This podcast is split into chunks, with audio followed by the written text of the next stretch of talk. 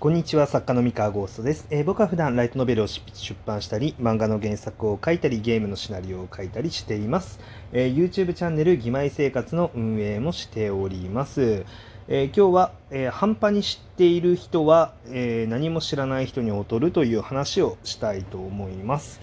えっとですね、えまあ、世の中には、えコンサルタントって呼ばれるような、まあ、職業っていうのは存在するんですけれども、えーとですね、例えばこと、えー、YouTube だったりとかエンタメの世界にも、まあ、そういう役割の人っていうのは、まあ、いるんですね。でまあ最初に言っておきたいんですけれども僕はそのコンサルタントの仕事を否定しようと思ういう意図はないです。はい、あのコンサルタントの、まあ、持っている要は基本的なより一般的な知識だったりとかえー、ノウハウっていうのはあのもちろんそれはそれで価値があるものだし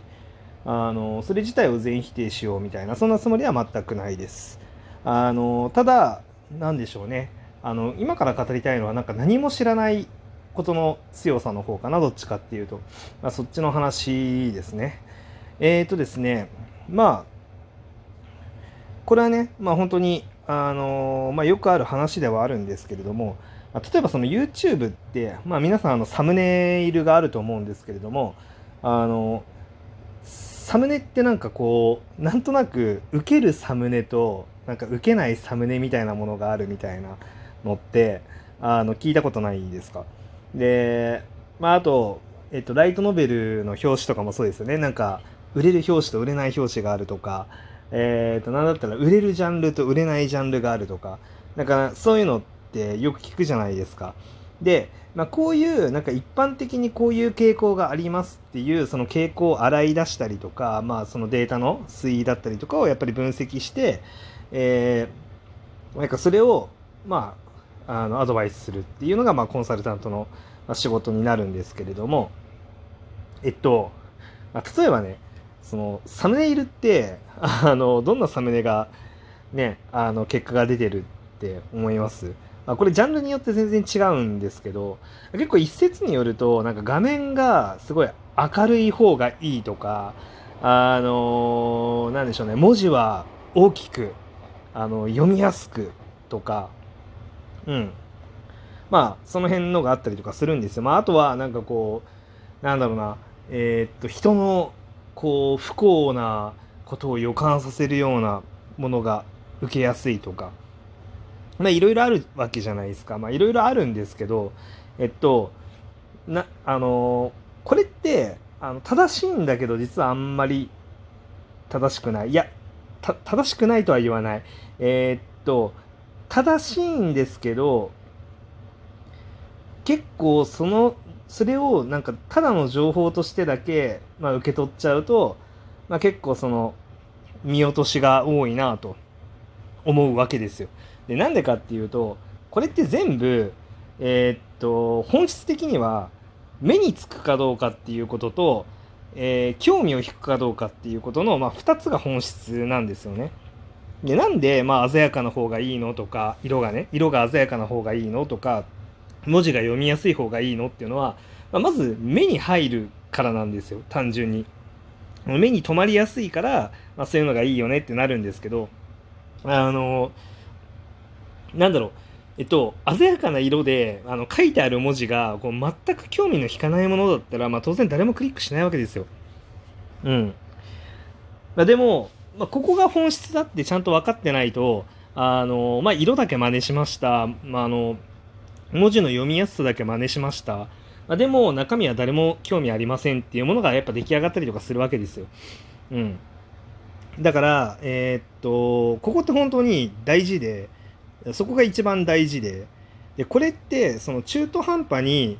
あの知識だけ知ってると結構見落とすんですね。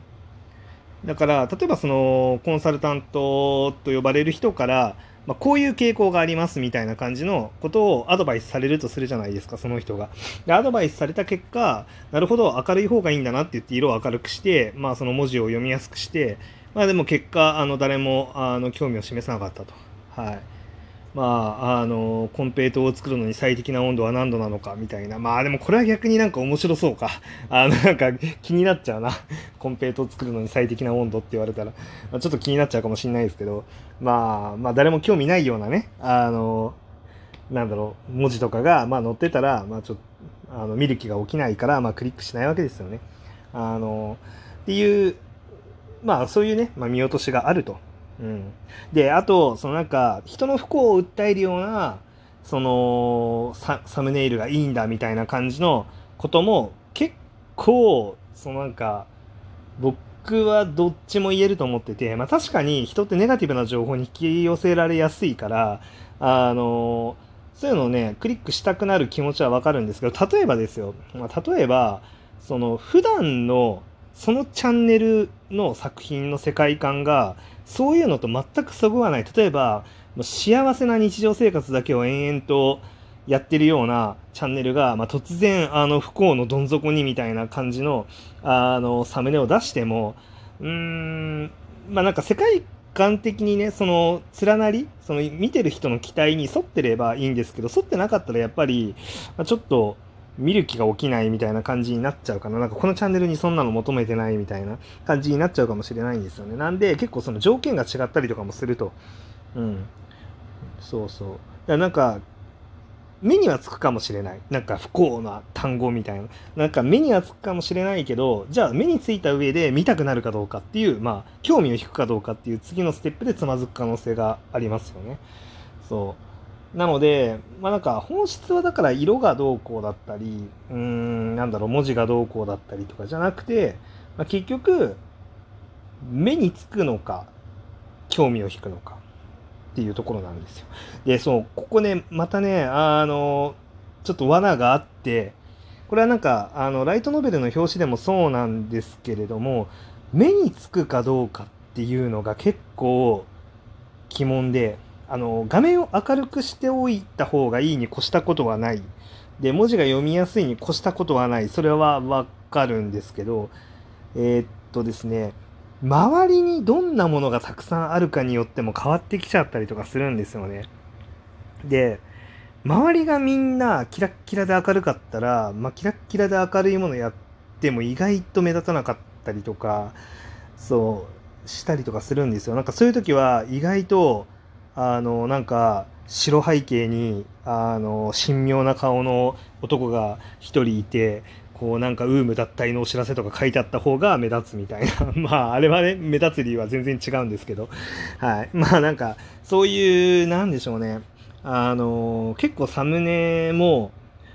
なんだろうその時のトレンドとか、まあ、その時に周りにどんな動画が多いとかで、まあ、結構やっぱ目につくつかないって変わってきちゃうんですよね。そう。で、あの、これはライトノベルの表紙とかも同じで、ま、例えば、その、よくね、あの、白背景に、まあ、キャラクターの女の子一人がドーンっているのが、まあ、一番目立つって言われてた時代があったんですけれども、いやそうじゃなくてもうキャラクターの関係性を画面の中に描くんだっていうまああの説がもてはやされたり背景をしっかり書き込んだ方がいいっていう説が出てきたりとかまあいろんななんかやり方がまあ多分出てきたと思うんですけれどもこれも結局は本質は、まあ、売り場で目につくかどうかで興味を引くかどうかもうこの2点なんですよね。なんかどのやり方がいいっていうわけじゃないんですよ。だなんか結局その周りのラインナップがなんかどういうものなのかによってもやっぱり強いか弱いかって変わってきちゃいますし例えば周りが白背景に女の子がドーンっていう表紙がそれだけで売り場が埋め尽くされていたら、まあ、やっぱりあんまり目立たないんですよね。その中に例えばあれなんかみんなそういう表紙なのになんか1個だけ背景がちゃんと書き込まれてるのがあるなと。でしかもなんかそれが興味を目に留まるしあのあれこれ興味あるなこの題材ってなったらやっぱ買われるわけですよね。うん、でまああのだしなんだろうまあその中に例えば男キャラが画面に入ってるな珍しいなってなったらやっぱ目に留まるわけですよね。ででも逆にその周りがその背景しっかり書き込んだあの絵ばっかりがずらーっと並んでたらまあかなり売り場はガチャガチャして見えますよね。あの、まあ、いろんな、情報量が多すぎるんですよね。なんかいろんなものが書かれてるから。で、そんな中に、まあ、例えば、そのシンプルに、あの、白い部分がものすごく多くて、まあ、ちょっとだけ、あの、小さい女の子がちょっと置いてあるみたいな感じのイラストだと逆に目立つみたいな。例えば、もうこれ具体的に、まあ、あの僕はあのすごいいい表紙だと思ったから具体的にあげちゃうんですけど、あの何年か前にあの文句のつけようがないラブコメっていうのがあの出たと思うんですけど、なんかすごい余白が多い表紙なんですよね。で、あの当時、まあ、結構その、まあ、なろう系の作品が多くて、なろう系の作品って背景をしっかり書き込むあの作品が多かったので、まあ、それもあって、なんか対比してすごく売り場で目立ってたんですよ。で、なんかあそこまでの思い切りっていうのはなんか逆になんかすごいなと思ってて、僕はなんかあれは本当にあの当時だからこそなんかものすごく目立つみたいな、うん、すごいいい表紙だなって思って見て、見てました。はい。で、そんな感じで本当にその場に何があるかによっても、やっぱ目立つ目立たないって変わってきちゃうんですね。で、まあ話戻しちゃいますと、でこういうのって意外と何も知らない人が直感的に、ああ、こういうの興味あるな、興味あるからこういうの押していきたいって言って何も知らずにドーンってやっちゃった方が一層うまくいったりとかするってあるんですよ、やっぱり。あの、俺だったらこれを、あの、絶対クリックするなとか、俺だったらこれ、こういう表紙買いたいなっていうふうに思って作った方が意外となんか半端に知識があるよりか結果が出しちゃったりとかもするっていう話ですね。はい。なんでもう知識を利用するんだったらもう徹底的に突き詰めて利用した方がいいし、まあ、そうじゃないんだったらもう自分の衝動に任せるままもう何も知らずに何も考えずに突き進んだ方が強かったりしますっていうお話でございました。はい、本日のお話は以上でございます。それでは皆さんおやすみなさい。バイバイ。